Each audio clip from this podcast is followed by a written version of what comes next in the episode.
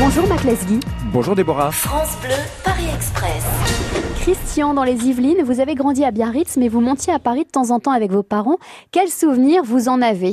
Mon souvenir évidemment impérissable, c'est la visite annuelle au Palais de la Découverte avec les expériences et notamment les fameuses expériences sur l'azote liquide, voilà qui rend, vous savez, les roses dures comme du bois, voilà, cette température extrêmement froide. Ça, c'est un souvenir, euh, voilà, je mourrai avec. Anatole, en Seine-Saint-Denis, est-ce que vous avez déjà rencontré les frères Bogdanov? J'ai déjà rencontré les frères Bogdanov et je vais vous surprendre, j'en étais aussi le producteur euh, d'une émission sur France 2 pendant quelques années. Et voilà, qui sont des, euh, des êtres tout à fait charmants et, euh, comme ils le disent eux-mêmes, qui viennent sûrement d'une planète différente de la nôtre.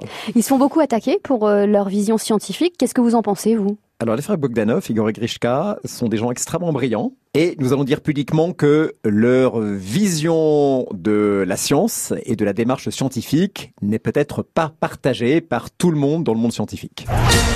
PG Doudan, une idée de sortie pour ce week-end, tiens. Écoutez, c'est très classique, mais je pense qu'il faut prendre son temps pour tourner et retourner euh, au Louvre. Il n'y a pas longtemps, j'ai découvert avec beaucoup de retard le département des arts islamiques, voilà, qui occupe une ancienne cour qui a été recouverte au musée du Louvre et qui est un endroit absolument magnifique où on trouve tout le meilleur de tout ce que la civilisation islamique a apporté à l'art. Et c'est vraiment une sortie que je recommande. Vous êtes arrivés, tous les voyageurs descendent du train. Merci Mac Lesguy. Je vous en prie, avec plaisir.